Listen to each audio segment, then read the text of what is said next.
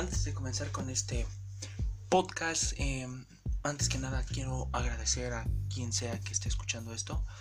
Eh, muchas gracias por darle play a este primer episodio. Eh, estoy muy feliz, muy contento, seas quien seas.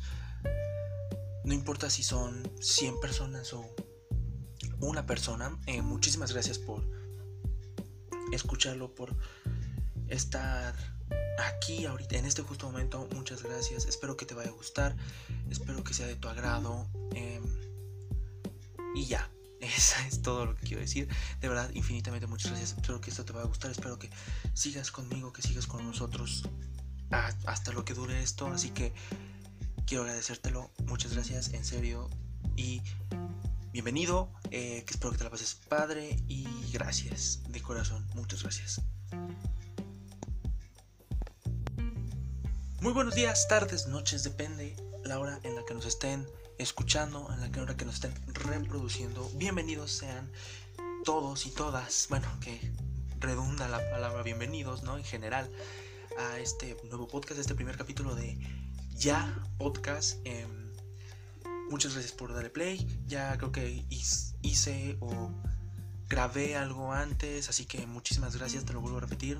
Si estás escuchando esto, muchas gracias por escucharnos, por, por el que estemos aquí. Espero que te agrade, espero que sea esto de tu gusto, que te vaya a gustar. Y bueno, pues hay que explicar, ¿no? De qué se va a tratar esta cosa, qué es lo que vamos a hablar y principalmente de lo que me gusta hablar o de lo que yo siempre he querido hablar es de cine. Yo soy muy fanático del cine, me encanta ver cine, fines, cine, series, eh, todo lo que tenga que ver relacionado en este mundo me gusta bastante. Y el problema principalmente que muchas personas tenemos que escuchamos o que vemos cine es de que no siempre a las personas les gusta, como que no muchas personas les gusta hablar sobre cine, como que este no se puede tener conversación bien con alguien, sientes que incluso les puedes estar aburriendo, incluso ahorita te puedo estar aburriendo a ti, espero que no sea el caso, eh, pero lo que quiero es como una convivencia de la cual podamos hablar como entre cuates, ¿no? Entre amigos, este, que podamos hablar de este tema de cine, de películas, de series, de temas relacionados, ¿no? Y eso es el principal motivo por el cual quise abrir este podcast, empezar este nuevo podcast por para poder conocer a gente que conozca de los mismos temas, que sepa de los mismos temas y que le guste escuchar y que le guste hablar y dar su opinión de esto. Entonces, espero que la gente que lo esté escuchando sea una, sean 20, sean un millón, yo que sé.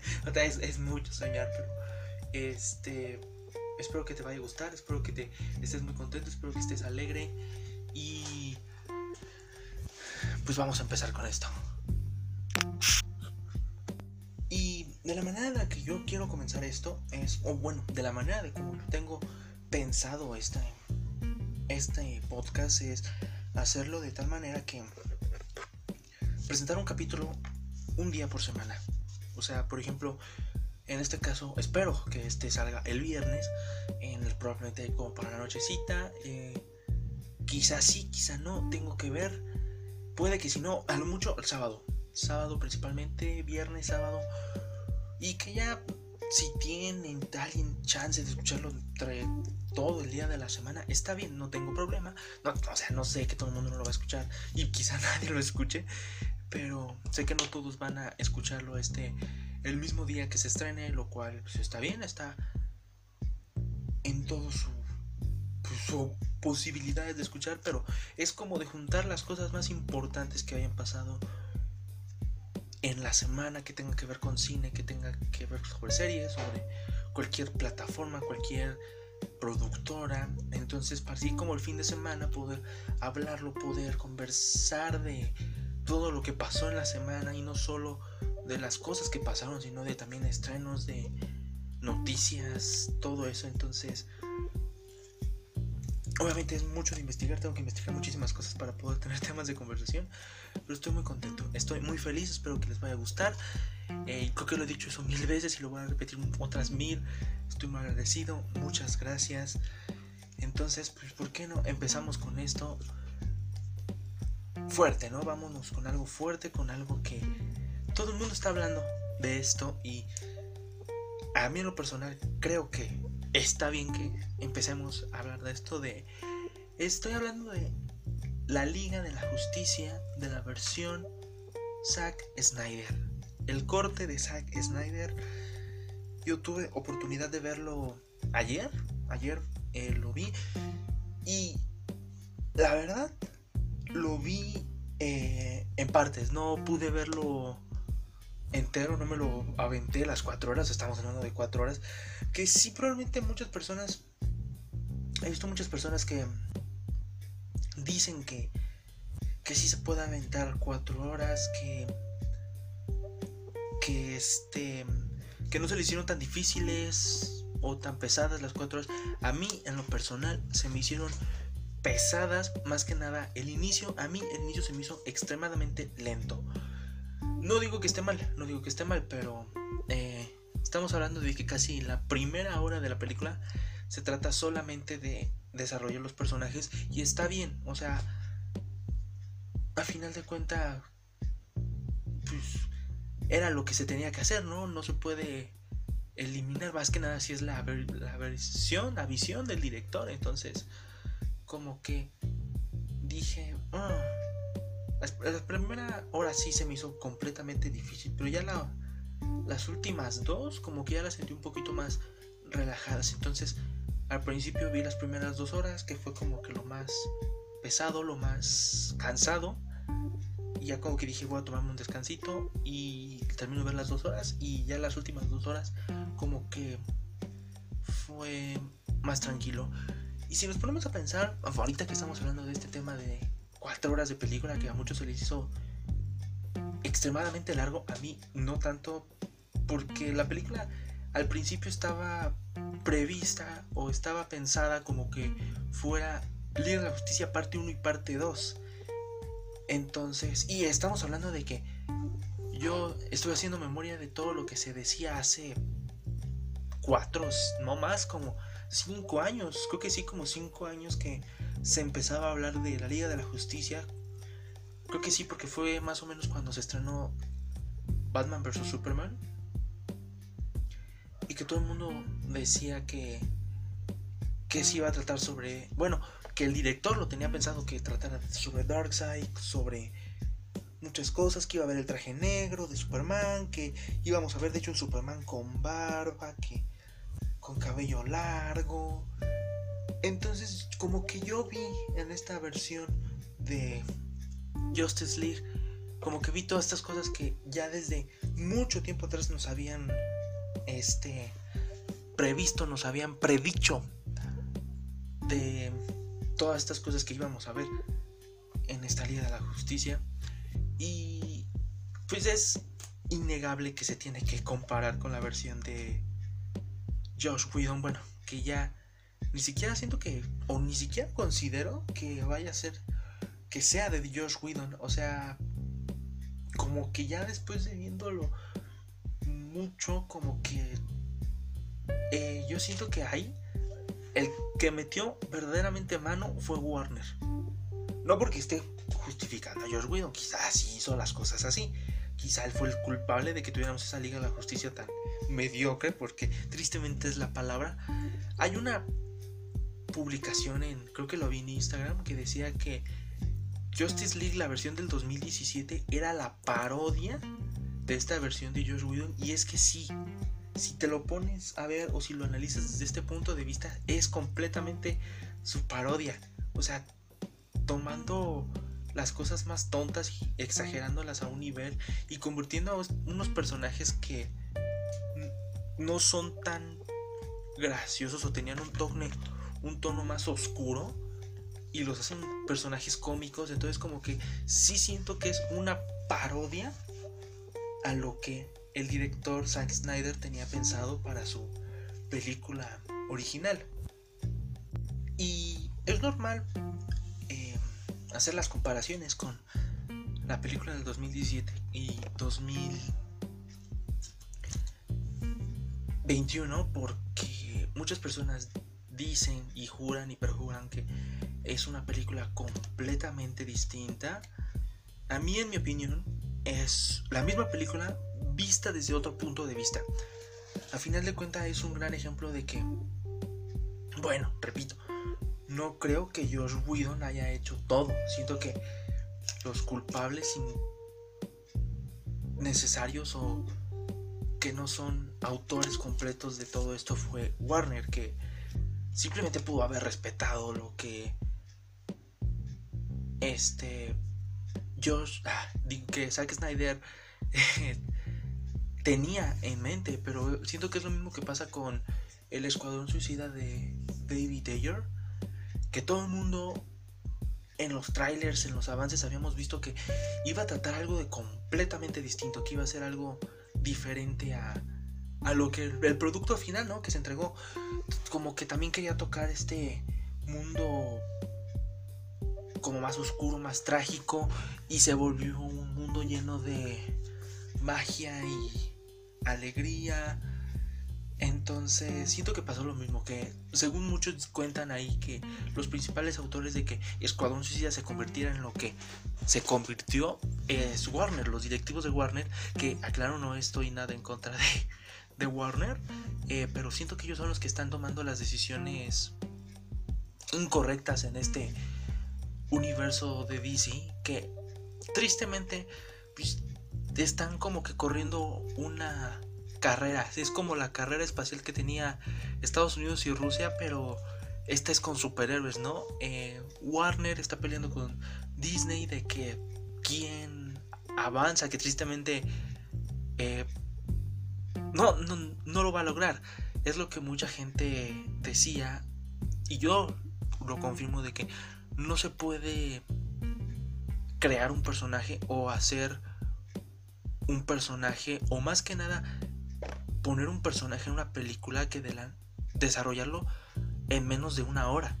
Es imposible y algo que Marvel ha estado enseñando es de que para crear un evento en el que todos estos héroes se junten y este y tengan su aventura épica, pues tienes que tener mucho tiempo atrás lo que es el desarrollo de cada personaje, ¿no? Para ya tenerlo en un punto en el que ya pueda avanzar la historia, que no solo se trate de avanzar el personaje. Y Warner es el que creo yo que ha estado haciendo las cosas mal. Que hizo las cosas mal. Y en Justice League es otro claro ejemplo. Que sí, la película es la misma. Es exactamente igual. A mí se me hizo que es igual. Hay cosas que cambian. Hay muchas cosas que cambian pero la historia es la misma, no cambia nada, o sea, si te piden hacer un resumen de la película, no importa cuál veas, si te piden hacer un resumen de la película, tú vas a decir, bueno, se trata de eh, el villano, este Stephen Wall, que viene a la Tierra por las cajas madres, eh, quiere destruir la Tierra, pues en cierto punto lo básico de un supervillano. Y Batman y la Mujer Maravilla juntan un equipo de superhéroes, reviven a Superman y tratan de detener a el malo de esta película. O sea, es lo mismo. Si se ponen a ver así, es lo mismo. Que sí cambian muchas cosas, sí. Y me gustó mucho muchos cambios que le hicieron, o muchas cosas que le hicieron. Visualmente fue uno de los primeros cambios que hicieron, ¿no? Eh, ¿Cómo se ve visualmente la película?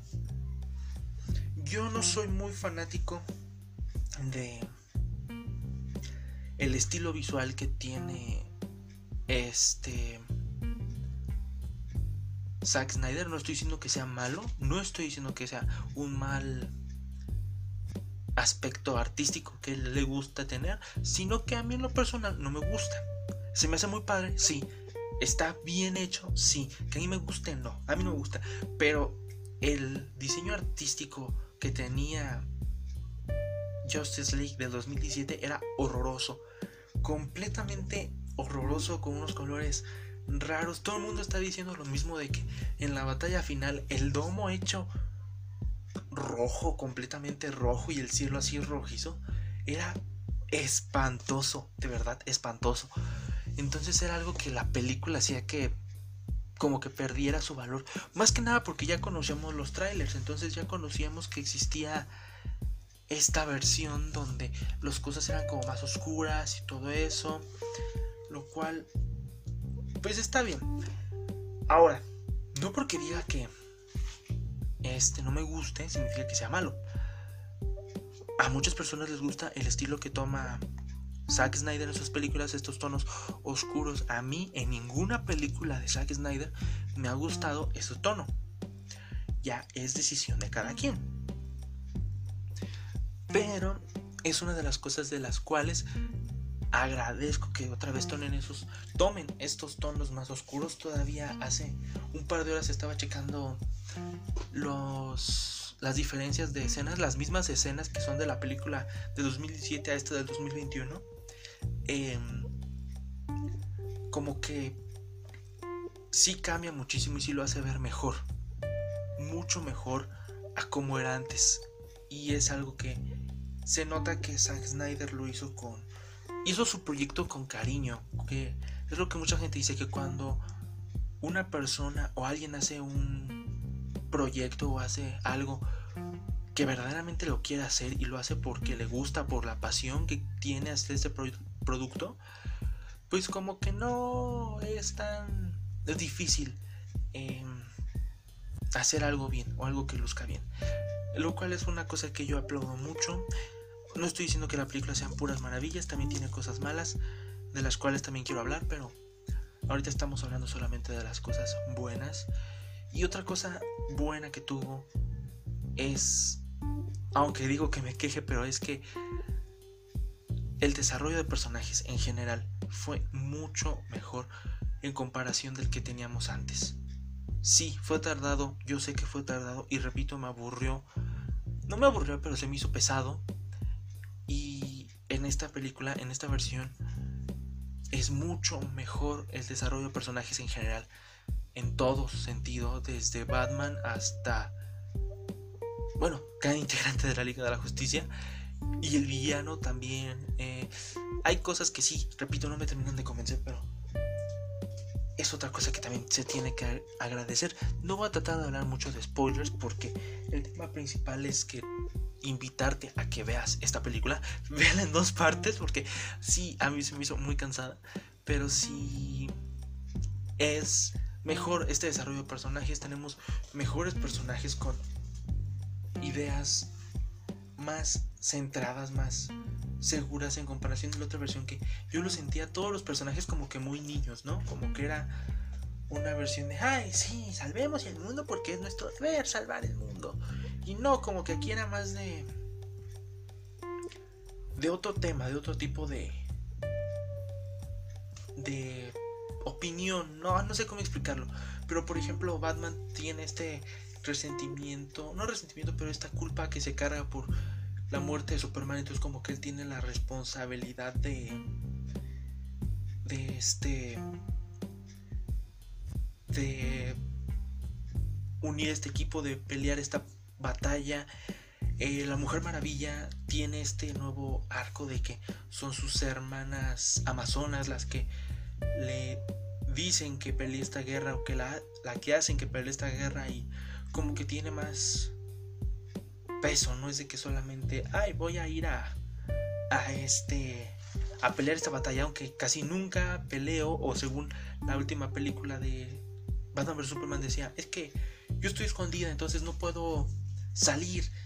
Y en la Liga de la Justicia del 2017 como que dijo, ay no, ya, voy a, voy a volverme una persona que sí salga. Como que aquí ya tiene el trasfondo de que es una pelea que se peleó, bueno, comúnmente es una pelea que fue hace muchos años y que eh, se juró que iba a regresar y cosas así, cosas acá. Que al final de cuentas también lo respetan, pero algo que me gustó es de que le dan más peso a Darkseid.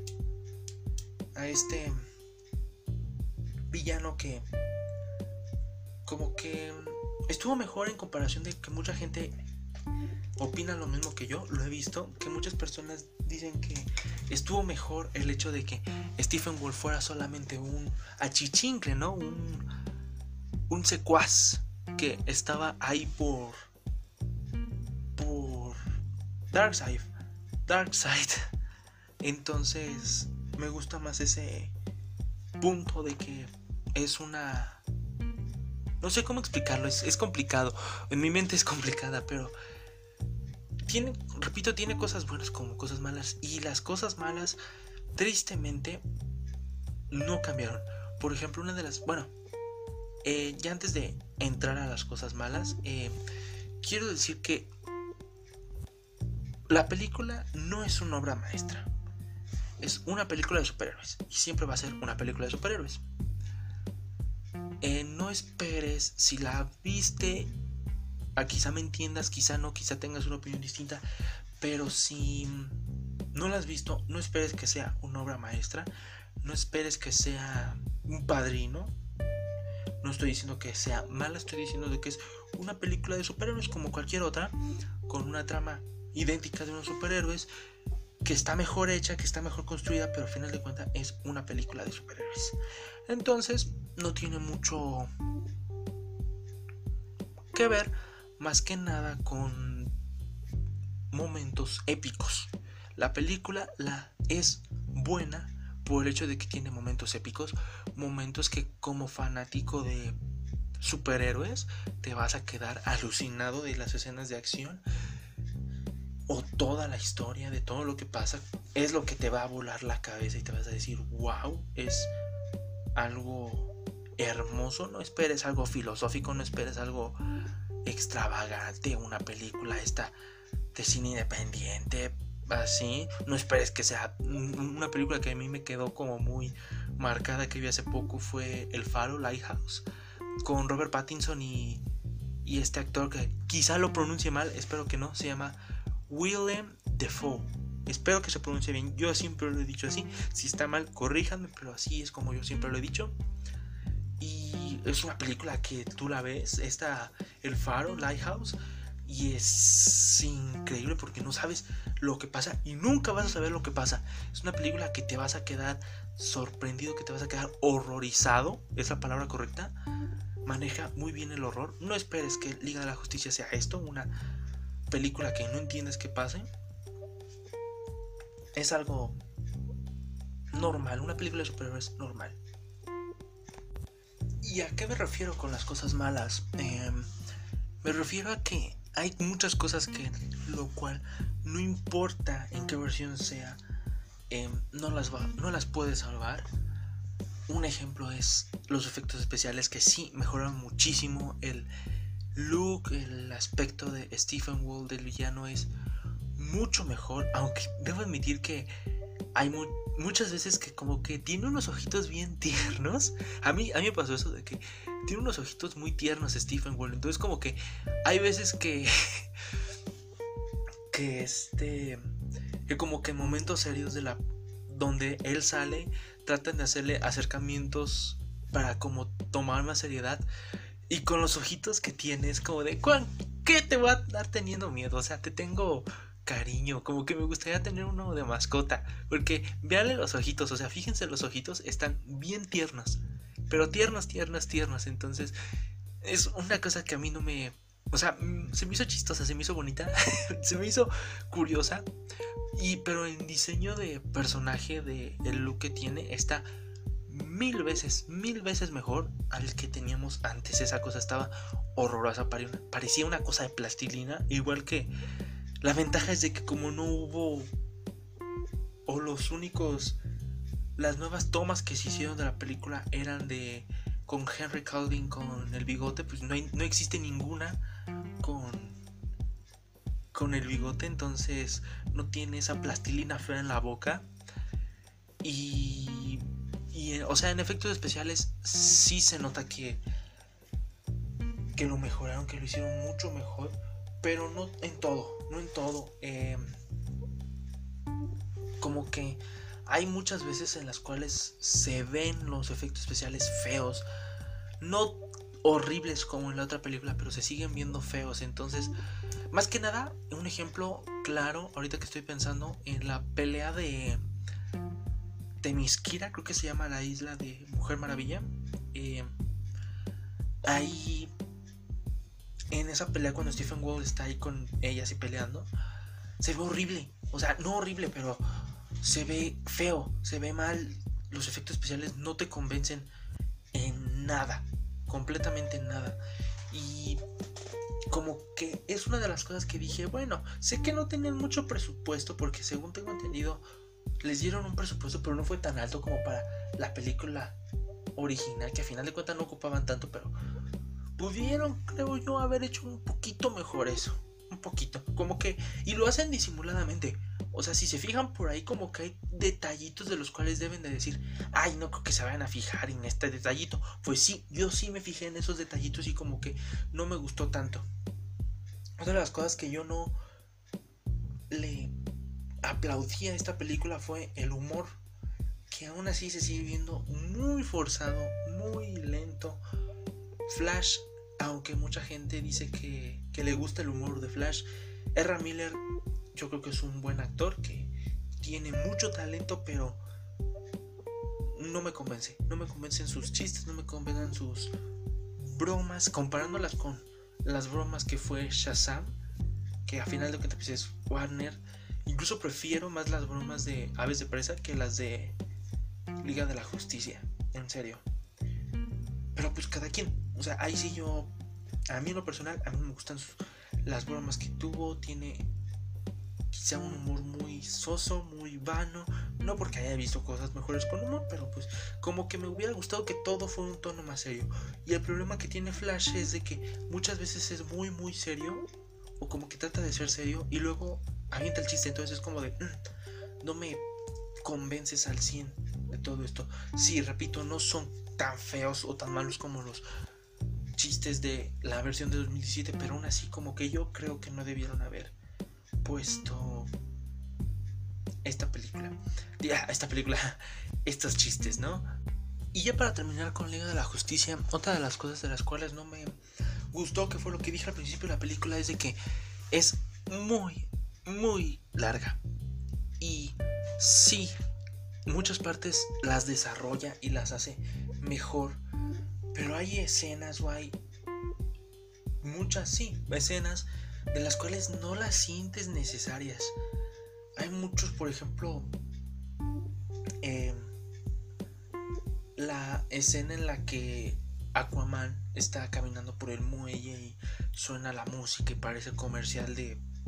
No sé cómo me imaginé a Zulander con el... Bueno, no sé si alguna vez han visto Zulander, véanla, es muy buena y como que muestran lo, ridículo que son los comerciales de perfumes y todas estas cosas. Como que así me lo imaginé como un comercial de Zulander. Y Jason Momoa, Jason Momoa de verdad es un papucho. Como que no... Como que siento que muchas escenas así no les... No hacían falta. Como que hubo mucho... Y sí sé que obviamente pues es una versión del director. Y la intención principal, hay que ser sinceros, la intención principal de que sacaran esta versión de Liga de la Justicia corte Josh Whedon, ah, corte Zack Snyder, quién sabe cuántas veces he dicho Josh Whedon en vez de Zack Snyder, espero haber sido la única que me equivoqué. Em, bueno, volviendo al tema, eh, el principal motivo fue que la plataforma de HBO Max como que tenga más influencia, ¿no? Influenza. Eh, influencia. Me estoy trabando mucho. Eh, un error aquí. Bueno, el caso es de que... Como que yo creo que es el principal motivo, ¿no? Al final de cuentas tratan de hacerle competencia a las demás compañías de streaming y por ese motivo dijeron, no, pues sabes qué, pues vamos a aprovechar y para que la gente se nos venga hay que mm, este, pues poner el, el corte de Zack Snyder. Y pues está bien. El problema es que el problema es que le dan obviamente mucha libertad al director y está bien, estoy de acuerdo de que le den mucha libertad, pero el director puso muchas escenas de las cuales no eran necesarias o creo yo que no eran necesarias y aquí se cumple otra vez el problema que yo vi con Batman vs Superman que es un licuado de personajes. O sea quiere meter tanto en una historia quiere poner tantas historias y crear este universo de DC de películas tan rápido que como que tanta cosa te satura. Entonces, lo de las pesadillas como que lo sentí un poquito como de, ay, o sea, ya, ya lo vimos. Ya sabemos que que puede que pase así y más que nada porque no estoy seguro a menos de que aquí haya gato encerrado y si es así, pues qué padre, pero bueno, no sé qué este vaya a pasar con el futuro de estas películas o de este universo de Zack Snyder, pero quizá tengan idea de revivirlo, lo cual ya esto se está volviendo muy complicado y alguien tiene que poner orden aquí porque estamos hablando de que muchos dicen que este Ben Affleck va a regresar como Batman y que van a seguir las historias y que regresa Henry Calvin y todas estas cosas y sin tomar en cuenta que tenemos próximamente la película de Robert Pattinson de Batman y se está haciendo un revoltijo y ya se les está yendo mucho de las manos. Algo que todo el mundo admira y que yo también admiro de esta película de Zack Snyder de Justice League es de que el poder que logró tener es enorme porque hizo que tanta gente en internet peleara por una película para poder ver una película. Y aquí la cosa es de que todos tenemos que pensar de que, ok, ya se estrenó la película, ahora qué sigue, ahora se viene otra vez el universo, ahora se van a juntar firmas, Twitter se va a volver loco otra vez, que ya tengo noticias o sé por ahí que ya Twitter se está volviendo loco y que todo el mundo está pidiendo em, que salga esta versión o que siga en este universo de Zack Snyder. Entonces, ¿qué, ¿qué, va a pasar? Esa es la pregunta que ahorita tengo. ¿Qué va a pasar con este universo, con este mundo? Y que ya no lo estén haciendo un revoltijo. Es lo único que pido, que no lo estén haciendo un revoltijo. ¿Por qué? Porque es a lo que quería llegar. En la película se están metiendo muchos personajes o están metiendo muchísimos personajes. Y están como que preparándolo para el gran momento decisivo, la pelea final, el final de los finales. Y la cosa es, si tenemos un universo preparado, se puede estar creando con este con más tiempo. Si no, ¿por qué lo están apurando tanto? Ese es el problema que yo veo más que nada con toda la película de que y el final, con el final ya con el desenlace, con las últimas dos escenas post créditos se pueden considerar porque pues o sea, el final de la película, el final de la película para mí es el momento en el cual este, como termina la, la anterior, ¿no? Como termina de que este este se me fue el nombre de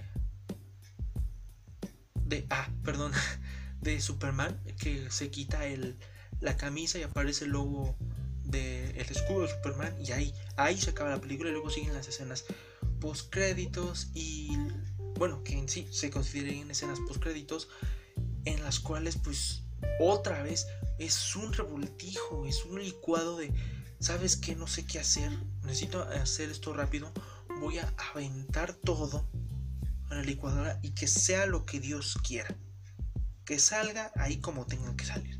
Entonces como que no se me hizo tanto mm, tan necesario ver estas escenas porque ya creo que conocemos o sabemos qué es lo que va a pasar a menos de que tengan otro futuro. En ese caso pues, está bien, pero si no pues que no nos den falsas esperanzas, que no nos den estas esperanzas de que vamos a volver a ver a la Liga de la Justicia está tal como está. Espero que sí, pero lo más seguro es que no. Entonces, Es lo único que a mí no me gustó. Hay muchas cosas que también me gustaron. No me gustaron, pero como que no hace falta que darles mucha importancia. Aquí la pregunta es, ¿la película es buena? ¿Vale la pena verla? En lo personal, a mí me gustó. Se me hace mil veces mejor que la versión de Josh Whedon, la versión de 2017. No es una joya, no es una hermosísima película de superhéroes y no es la mejor película que ha hecho Zack Snyder. Se nota que tiene mucho corazón, se nota que la terminó de hacer. Creo que ya todos sabemos y conocemos, y no hace falta que se lo repita, la historia de por qué Zack Snyder renunció a, a esta Liga de la Justicia. Y em, como que se nota que le, lo hizo por amor a su familia. Así lo voy a dejar. No voy a entrar a mucho tema ni mucha discusión de lo que pasó, pero se nota que lo hizo con amor, con cariño, que es un fanático de superhéroes y se nota en todo, más que nada en las escenas de acción.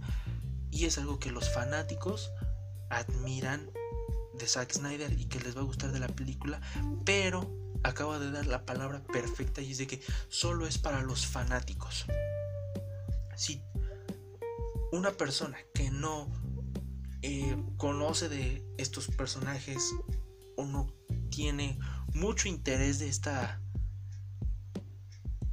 manera de hacer cine de superhéroes, se le va a hacer muy aburrida. Muy aburrida. Ese tono es mío. Perdón. Eh, no sé qué me está llegando. Olvidé bajarle. Una disculpa. Pero en lo personal, es una película para los fans. Es una película hecha solamente para los fans. No solo de Zack Snyder, no solo de su cine, no solo de su universo de superhéroes, sino de su filmografía, de las películas y de él. Y más que nada de los fanáticos de DC. Entonces, si tú no eres fanático de DC, probablemente no te vaya a gustar. Probablemente te vaya a hacer lenta, se te va a hacer muy tonta, muy oscura, porque es muy, muy oscura, no solamente en su trama, sino también en sus visuales, son muy oscuros, entonces quizá no te vaya a gustar tanto, pero si tú eres fanático de esta Liga de la Justicia y quieres ver lo que verdaderamente debe haber sido, vale completamente la pena. Y más que nada apoyar, esto no es nada que tenga que ver, pero apoyar al director porque según tengo entendido que hasta pusieron muchos de su propia bolsa entonces vale mucho la pena donde la puedas ver. Cómprala eh, réntala. Y por última cosa eh, no lo comenté pero ahorita me acordé eh, una de las cosas que tampoco me gustó de la película es los visuales de el formato de cual este lo tiene. O sea según tengo entendido lo quiso hacer como en IMAX pero no era necesario, no, es necesario el IMAX en esta película. Y este como que quiere diferenciar las películas. He visto muchos lados que dicen que quiere diferenciar las películas de un tono a otro. Pero yo creo que no es necesario eso. Y de ahí en adelante la película está bien. O sea, yo se la recomiendo mucho, vale la pena. Para mí no es una hermosa joya, es la mejor película quizá de DC,